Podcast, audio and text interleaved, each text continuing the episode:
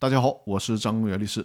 今天要给大家解决的问题是：接受公司担保的时候，债权人具体要审查什么？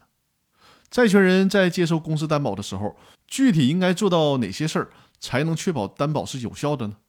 债权人在接受公司担保的时候，要对与担保相关的法律文件进行刑事审查。比如说，接受非关联担保的时候，要审查一下公司的章程。看看章程规定到底是股东会决议还是董事会决议才是有效的。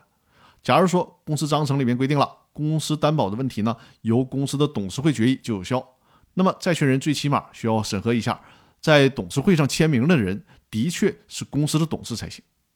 尽管我之前也跟大家说了，债权人呢能做到的只是刑事审查，没有义务判断签名或者盖章的真假，但是最起码得核对名字是不是正确的。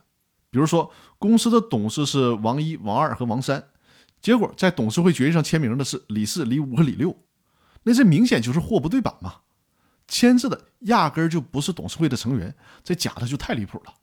如果债权人连这个都不审查就接受了担保，显然就不是善意了，那这明显就是故意了。所以说呢，这种担保肯定是无效的。如果是关联担保，那么债权人还需要审查股东会决议上该回避的股东是否参与了表决。比如说，公司给股东隔壁老王做担保，那么公司同意做担保的这个股东会决议上就不应该有隔壁老王的名字出现。如果有的话，那这种担保显然是无效的。所以说呢，这些最基本的问题是债权人应该查出来的。如果连这个都做不到，那么债权人就不是善意的。以上就是本期音频要分享的内容。如果有公司股权的问题，欢迎随时在评论区留言交流。那本期的音频就分享到这里了。我们下期继续。